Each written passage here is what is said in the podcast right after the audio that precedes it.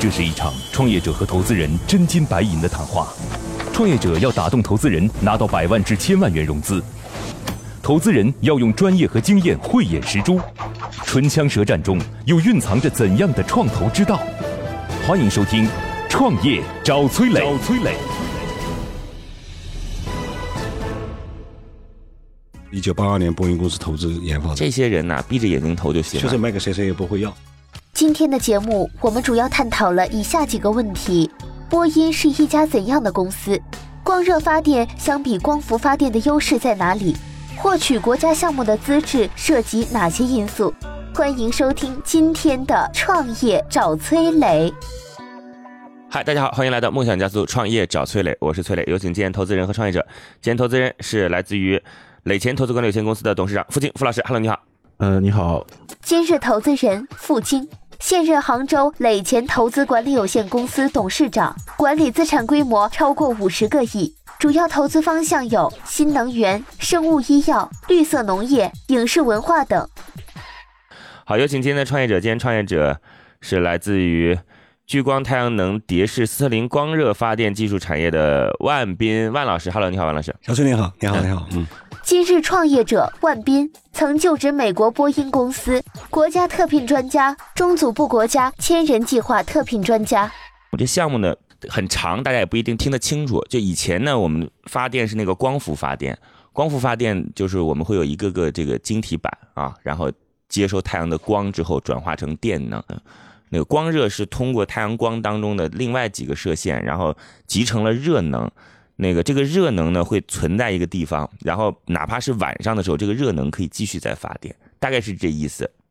所以光伏是把电存储起来，然后光热是把热存储起来。一般呢，它应用的场景就是直接就可以接到你的，就是你比如说你有工厂，你有企业需要用电，直接就以交流电的形式直接进去了。这个就相当于是整了一个电站，直接接国家电网就可以跟企业使用了。接下来，投资人和崔磊将对项目的细节展开提问。刀光剑影中涌动着怎样的商业智慧？短兵相接里蕴含着怎样的创业之道？投资人的发问，创业者能顺利接招吗？接招吗在这里呢，有个消息要告诉大家，来参加我们节目的投资机构，每周都会有一次线上的项目指导，为大家来进行项目梳理，帮助你来解决创业过程中遇到的难题。如果你也想参加的话，可以在“创业找崔磊”的公众号里回复“活动”两个字儿，获取活动的名额。波音是一家怎样的公司？我先问问万老师，您是在美国还是在哪儿？啊、在美国，在在哪儿啊？美国哪儿？啊、我在波音公司波音公司啊？对，做什么的？做飞机设计，飞机设计飞机这事起落起落架、啊，就是脚起落架和航材系统、航材是什么？航空材料。啊，航材 航材航材那是哪个航材呢？哦，航材有有碳碳纤维，有铝合金，有钛合金。啊，就航空材料是个很大的呃飞机飞机用材所以算是新材料的这个领域吗？啊、对，算新材新材料。你们负责采购还是我们负责材料的研发和设计，波音自己还要做研发和设计啊？，对，很大波音不很大一块。是个集成商吗？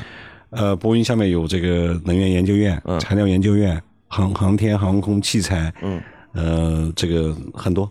波音有多少的这种技术是自己研发的？波音年年年接近七十年的历史里面，跟这个跨行业呃呃研发的基本上呃，按照一个一架飞机的话，基本上百分之百，包括包括橡胶，包括轮胎，它是自己研发。真的啊？是，它跟小米不一样是吧？呃，对，呃，对对对。啊，那是你想，呃，波音开始的时候，一九零九年，那基本上没有任何工业能够支撑它的这个这个前进的道路。所以当时我们去的时候，包括这起落架里面的润滑油，包括这个碳纤维，现在每架飞飞机里面大概用四十吨高模量的呃碳纤维，基本上波音一手研发的。但是研发到产业化以后，当然它会把这些产业呢分布到这个各产业群体，所以它并不生产所有的东西，但是研发包包括铆钉、啊，拉铆钉，就是技术是他的，但生产可以放到其他对对国家去。对对对对对对啊对。哇，这真是才刚刚知道。那这波音肯定工资很高啊。它现在产业非常非常呃非常理性，就是呃就是比如说你做航拆的，那么基本上跟那个工业的标准水平，各州呃美国州与州之间还有不同的标准水平，所以也没也没有特别高。那我我感觉您之嗯前在做的工作内容似乎跟现在的这个光热没什么太大关系啊。起降价也好，因为我们现在这个斯特林，我们现在从事这个技术，基本上就是一九八二年波音公司投资研发的，嗯，就他开发的，那所以这个技术是跟波音有关系吗？有关系。那有关系，它的专利权在哪里？啊，波音在早期，呃，就是这个技术有有这个技术和设备是由波音跟国美国国家实验室联合开发出来的。那后面这个波音收购了麦道飞机以后，这个战略转移就把能源这块剥离了，嗯，就专门做做做大飞机，所以这块能源这块就就移植到民间了。那那它在现在专利在哪里呢？就你们公司的这种种专利，对啊、这个设备很大，呃，里面有好好几好好好多不同，也有一些美国的专利是吗？呃，基本上美国专利已经都过期了，因为它这个技术过期了在在都在二十年前就已经成成熟了。啊，所以我们我们现在做的，在中国做的，基本上是我们完全自主自主消化以后的新专利。呃，我这你这样提下来，其实有很多问题，您简单点回答，因为时间大部分是要留给傅老师的 啊。是是就是那既然二十年前就已经成熟了，为什么这件事情一直没有被广泛的应用？因为它没有这个得到这大规模的呃这个产业化，为什么呢？嗯，是因为在哪一个环节上有问题吗？没有问题，它有用的，就是没有中国那么大的体量，它没有它没有需要那么大的这个。那我们当时为什么大规模的上光伏而不是上光热呢？因为中国只能够有光伏技术，当时当时只有光伏对对对，因为现在你跟说呃，就比如说光热技术也在美国和国外大概有七十年的历史了，嗯，中国现在才见到，并不是说中国就说这个技术在之前就还没有，只不过中国根据中国的特色和这个战略布局，它现在才才现在开始推动这个意思。就是您当时回来的原因是什么？呃，当时我来这个是呃，就是在真正开始到杭州创业之前，大概有一年多的时间。那时候因为工作的需要，经常到国内来，就发现这个国内这个对新能源，对特别是对这种特种有这个优势的这个新能源的产品，包括技术非常之稀缺，而且有巨大的市场。好嘞，我再跟大家脑补一下那个画面啊，大家试图去理解一下，因为大部分这种非生活应用类的项目，各位都没什么兴趣。但我觉得这个世界其实是很公平的，嗯、有兴趣的事儿不一定有营养，因为瓜子儿嚼起来很容易啊，嗑瓜子儿非常容易，但是好吃的一定是山核桃。山核桃敲开来比较难，但是山核桃的肉肯定比瓜子儿好吃。有些故事听起来很简单，也觉得很上瘾，但是可能没什么回味。像这样的故事听起来可能比较桀骜难懂，但是它是有助于你对这个世界你所从来没有碰到过的领域多一些了解和认知。这也就是我们做这档节目的目的吧。来吧，我们再把这个场景来跟各位描绘一下，就是在一片广阔无垠的土地上，有那么一个个设备。至于这个设备长什么样，我也不一定啊。光伏是一个个的板，它们呢是一个个的球，但据说除了球之外，还有其他的形态。有点像像向日葵，啊，那还有塔啊什么的。这个方式呢，就是接收太阳的光，光当中呢，它把那个光的当中的几种射线变成热能，然后存储起来，这个热再转化成电。至于热怎么转化成电，我也不知道，是吧？那个水是怎么转化成电的？大概是通过落差等等，然后造成一定的力。但是热是怎么转化成电的，我是不知道。反正它最终能转化。那因为晚上的时候虽然没有光，但是热被存储了起来，所以热能连续不断的发电，所以这个这个电厂就可以源源不断的向这个需要用电的机器来进行输电，除非出现极昼或者呃极夜的情况，对吧？说长时间没有太阳，长时间没有太阳，没有热能，那就断电了，大概就是这样的一个情况啊。说的说的对，嗯啊，所以大家尝试去理解一下，它有很多应用的场景，行吧？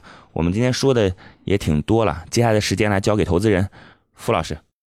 光热发电相比光伏发电的优势在哪里？呃，第一个问题就是，呃，我们国内光伏传统的电力、热电都有，那么光热这个发电，它在现在这个光伏这个产业已经是过热，然后呢，传统的这个电力产业，我们的这个也能够满足我们需求的这个状态下，它的这个竞争优势在哪里？就是能源技术里面有很多种。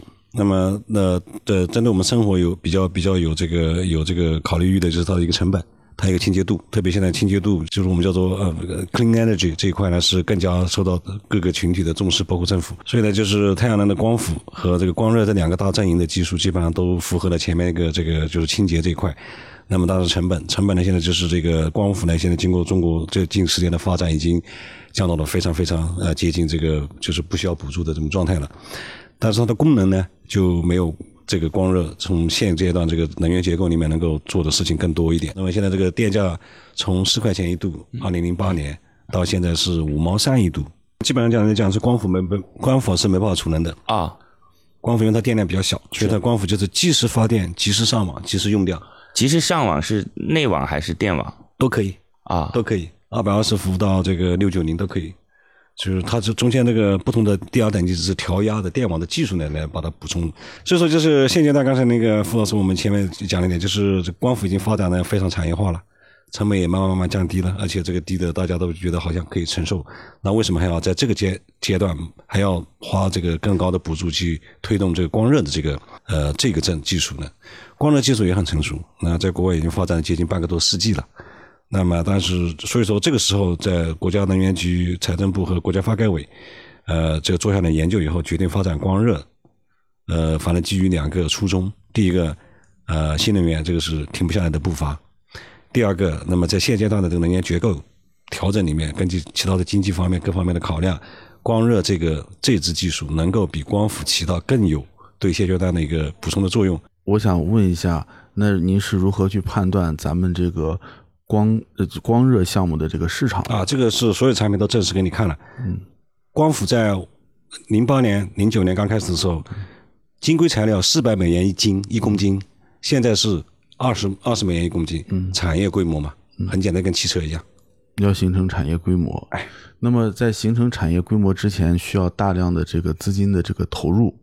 那么在它形成规模之前，我们有大量资金投入，我该如何去确保我在形成规模之前我不会死掉？所以这个就是这个电力投资里面，所以为什么这个项目一定要国家来做呢？嗯，就是国家给的这个相应的这个补贴。所以现在，你知道现在这二十个项目里面，嗯，光伏的电价是多少吗？在今天光伏电价是五毛三的情况下，国家给光热的电价是一块一毛五一度。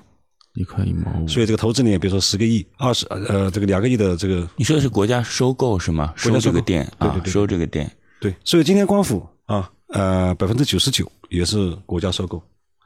您刚才说的看到一些最近的现象，就是走到屋顶上呢，嗯，那个呢叫做自发自用，一部分是，百分之三十、百分之七十卖给国，卖所以呢，现在有很多的项目也是这样，就是你们去造好一个个的光热电站，这个光热电站有可能是政府需要的，对吧？然后这个政府需要或者企业需要，它要接到国家电网当中去，然后国家电网根据你给我产生了多少，我来给你给钱，是这意思吗？呃，对，对对对，那我再问，跟着问下一个问题，好好就是，呃，刚才您提到了，就是在这个成规，就是形成这个产业规模之前，我们要依靠国家的这个嗯。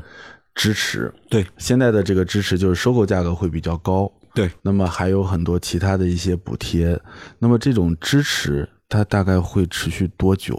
所以现在根据那个根据“十三五”这个这个新能源的战略规划，嗯。呃，所以它定的嘛，不是二零二五年多少容量，嗯，二零三五年多少容量？现在国家能源局呢是以这个现行政策是每年招标一次，嗯，根据项目报的经济指标以及你的回收率我明白。定电价，所以这个二一一块一毛五不是永远的，嗯，但这一批定下来，可能就这一批就是这二十年都是这个价钱的，比如说下一年基本上就是一块，逐步下降，那我这个中间就有另外一个新的问题，就是，呃，现在是二十个项目对。在做，对，呃，国家的这个未来的这个叫做是收购的这个量，嗯。是已经是基本上明确的。它有个规划，对，对，那如果说是再多二十个项目呢？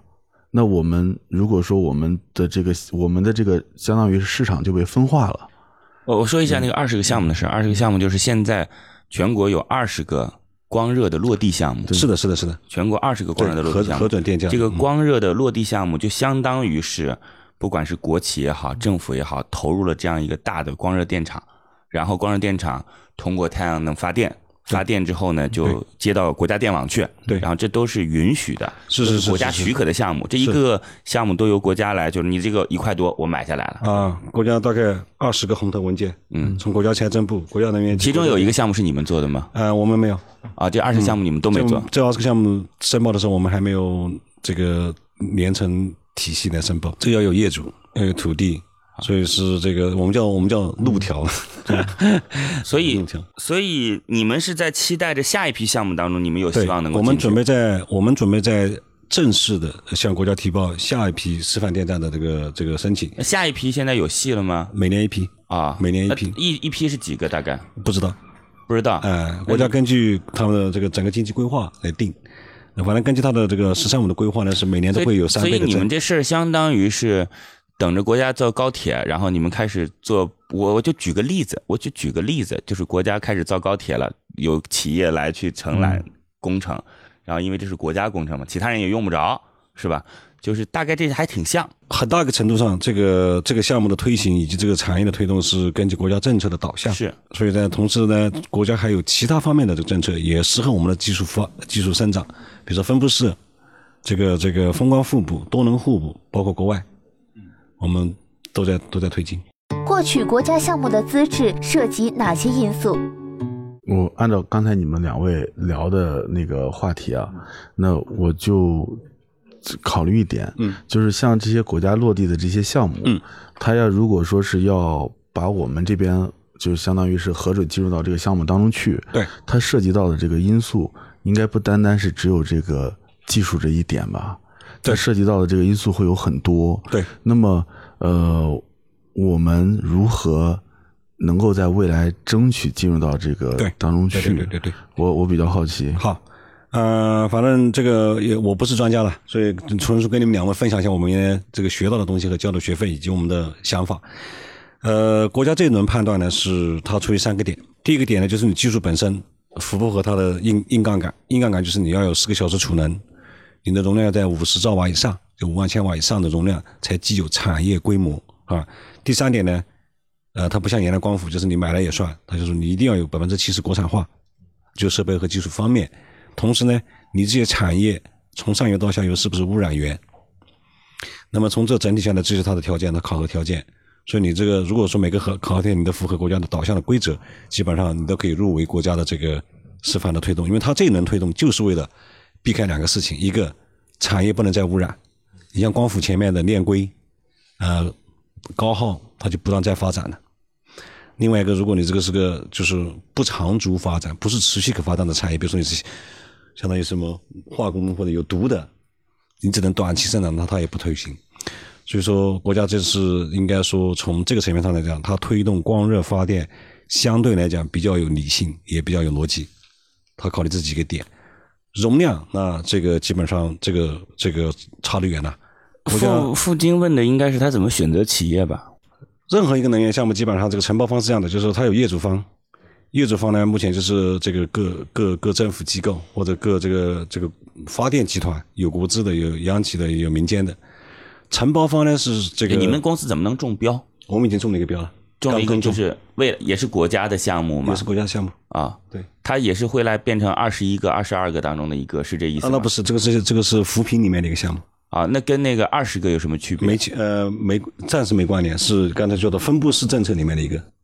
啊，那那个那二十个的意义是什么？为什么这个就不是那个二十个中的一个？那是因为二十个的体量都很大，是吗二？十个，我们我们申请的时候，这个二十个已经我知道我的意思是说，之前有二十个了，你们现在这个做进来，为什么不算是二十一个？呃它一年一次，有个截止日期。您一直没有理解我说的意思。嗯您刚才指的那二十个其实是有标志意义的。呃，我不知道您为什么专门举二十个，是因为全全国只有二十个地方现在在用到电热，还是只说这是国家发起的项目二十个？国家发起的，对，所以你那个不属于国家发起的。我这个不属于。对我的意思就是国家发起的，为什么下次你能中标？我们这个问题很简单，因为我我我符合了他所有的条件，符合了所有条件，那以前也有符合的，可能还有同样符合的。以前没有。以前二零二零一六年他招标的时候，就是呃是二零一五年十月三十一号截止，截止时间我们我们那时候还没有找到业主，也没有达到他的条件。我说的不是说您有没有达到，我是说的是您的竞争对手有达到的。我没有竞争对手，那您没有竞争对手，这已经二十个落地的是谁做的？这是不同的技术，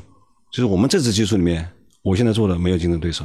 呃，一定要用您的技术才行吗？不不不，就三个技术都可以，是只不过我那支技术当年就没有竞争对手，但是我也没准备好。是。那接下来对于就是政府来讲，政府采购来讲，对他一定要你这个技术作为其中的一个吗？不一定，对，他可以选。所以，所以老师，我们的意思就是，您怎么就如此自信？如果我们要投您，就相当于说接下来这个京沪高铁这段是您造的，哦是吧？但是有很多人都要造这段，您说我这技术跟他们不一样，好。但为什么是您能造这段？所以说这个就是搞技术的这个这个这个特色的。那么我们呢也非常这个，就是我们为什么这个比他好，或者比他弱在什么地方，这是我们天天思考的事情。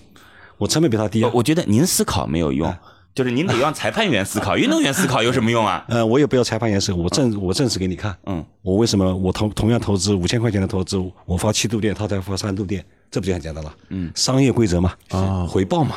那其实你就简单的讲就行了。这个这我没听懂你这才刚讲的意思啊那，嗯就是其实您的结论很简单，就是因为你的成本比他们成本比他低，效率高效率比较高，效率高我是用用的场景比较多。OK，嗯、那么我还想问一下，就是呃，在您这边效率高、成本低的这个情况下，嗯那么您一定是有信心拿到下一个项目的，是的，对吧？那么下一批的这个项目，嗯，您这边的准备已经做好了吗？因为上次没有做好准备，已经做好了吗？现在正正在正在准备，准备的政绩之一就是我们现在已经建了两个电站。给我我可不可以理解成为就是我的钱如果说是进去，啊下一批您这边一定能中标，同时您这边可以立刻就上马，就可以去呃去做施工，去做这个叫做是帮他们去做这个建设，已经是到达这样的一个状态了吗？啊，完全百分之百。呃我再给你解释一嗯下，因为我觉得老师咱们之间可能您用英语比较多，对，我总感觉这个中文您似乎理解的不是很嗯很清晰。他的意思是说，今天把钱给你，第一，你的资质够了。这第一啊，嗯对。第二是你立马就能够有建设的能力，对。因为有些人有资质不一定有建设能力的，对。是这意思，是否？是的，好的，嗯，暂时没有其他问题。我也没有什么其他的想表达的，就是我觉得可能稍微有点冒犯啊，没没没没，就是我我哎我觉得这专家们讲话有时候有点绕，所以就简单点回答我们就行。其实今天我们讲的事儿，嗯，总这个这个这个很正常，就是因为这个，因为我刚才也说了，我们也是分享一些我们学习的经验，我们交的学费。这段事情呢，蛮复杂。这个能源价有也不是一两千，就他这个销售，我我不能销售我的设备，销销售卖给谁谁也不会要，是因为你没办法拿没办法拿拿它去干干任何事儿。但是呢，就是所以这种销售里面，包括你刚才讲的 EPC 的建设，所以当时我听差了，我以为说呃，我就说这个理解，哎，对，那那如果除了政府采购的项目之外，嗯你还有其他的这种销售方向吗？有有有，我们在沙特阿拉伯和加纳已经有两个项目了。啊，这个就是没有政府，就是没有中国政府这一套东西，你直接跟电力公司谈，我现在发的电三分钱一度，他要你就可以，你就可以建，你就可以募资。那我再补充追加一个问题呃，就是除了这种叫做是大型的这种大规模的这个销售对对对对之外，哎。是否因为它有储储储热、储能的这个特性嘛？嗯，那么是否可以实现我们刚开始我们所设想的小型的企业、小型的这个叫做是需用电的这个机构是的是的是的把它给小型化，然后形成销售并产生并获取利润，是的。是否可以实现？可以的，我们现在我们现在还有一个产品就是三千三千瓦的给家用的，那就不要国家政策了，热电联供，一发电又又产热水，家里面游泳池、呃这个别墅都可以用，那个就没有国家政策了，就跟那个太阳能太阳能是一样的。是，呃，那我就是它的这个装置，嗯，是否是可以符合我们实际使用的这个需求？比如说，就是可以装到装到那个是小区的这个顶楼，可以，一共七百公斤重，可以上楼，可以到屋顶，可以到呃这个任何草地都可以。所以这个当然中国因为小区里面比较拥挤，嗯，所以针对国外呢，我们是别墅区啊、后院啊、前院啊都可以放，一共九平方米一个小小的店面。那这相当于还要再重新做改做这个电路改电路改装，家庭的。没有就二百二插到插到电源上就可以用了。我其实之前那个问题一直就是觉得说，对于我们的政策法规是否允许这样的就是销售，因为你相当于是脱离国家电网之外，然后来去用电，这个事儿我们就不讨论了。嗯呃，今天这个事儿也没时间讨论了。在这里呢，有个消息要告诉大家，来参加我们节目的投资机构，每周都会有一次线上的项目指导，为大家来进行项目梳理，帮助你来解决创业过程中遇到的难题。如果你也想参加的话，可以在“创业找崔磊”的公众号里回复“活动”两个字儿，获取活动的名额。现在，投资人已对创业项目大致了解。那么这次创业者前来谈判，他的理想融资金额是多少呢？那我们想知道一下，您需要多少钱？能简单告诉我们一下吗？这个商业计划是现在需要这个相当于我们叫做 B 轮融资了，嗯，一千五百万，这个接近一一年半的这个这个商业计划，一千五百万，嗯，呃，您需要一千五百万，那对您就是用什么东西来换取这一千五百万？这一千五百万是干股份百分之十九，百分之十，十九。十九、二十，百分之十九，呃，这笔钱是用来干嘛的？呃，三个目标，一个呢是我们现在正在建的两个示范电站，要把它建建设完善。嗯。第二个呢，我们现在有呃，去年我们打造的接近呃，就是两个这个呃核心零部件的产能，一个在安吉，一个在格尔木。嗯。呃，就是年产两万台设备的这个产能，呃，都是这个流水线的。嗯。那么当然，当地两双。当地两个当地政府都提供了这个，嗯，接近一千万的这个这个支支持和补助，但是它的钱呢是一笔一笔，嗯，根据这个这个目标节点到位的，所以我们现在需要一这个大概五百万左右，能够把这个产能这一块搭建到位，嗯，那么达到我们这个水水就批量生产的这个，所以上一千五万三个用途，五百万做产能建设，嗯，就是呃已经建设好了，这波呃还有一些没到位的，嗯，把这个补足。第二个这个团队，因为我们现在。批量生产已经实现了，所以我们团队也进入了这个新一轮的发展阶段。嗯，就研发这个事情完成了，好，下面就是产业化。来，我们有请今天的投资人，来自于磊前投资管理有限公司的董事长付晶先生，来对于今天的项目做出一个最终的判断和结果。悬念即将揭晓，投资人是否会对创业者 say yes？让我们拭目让我们拭目以待。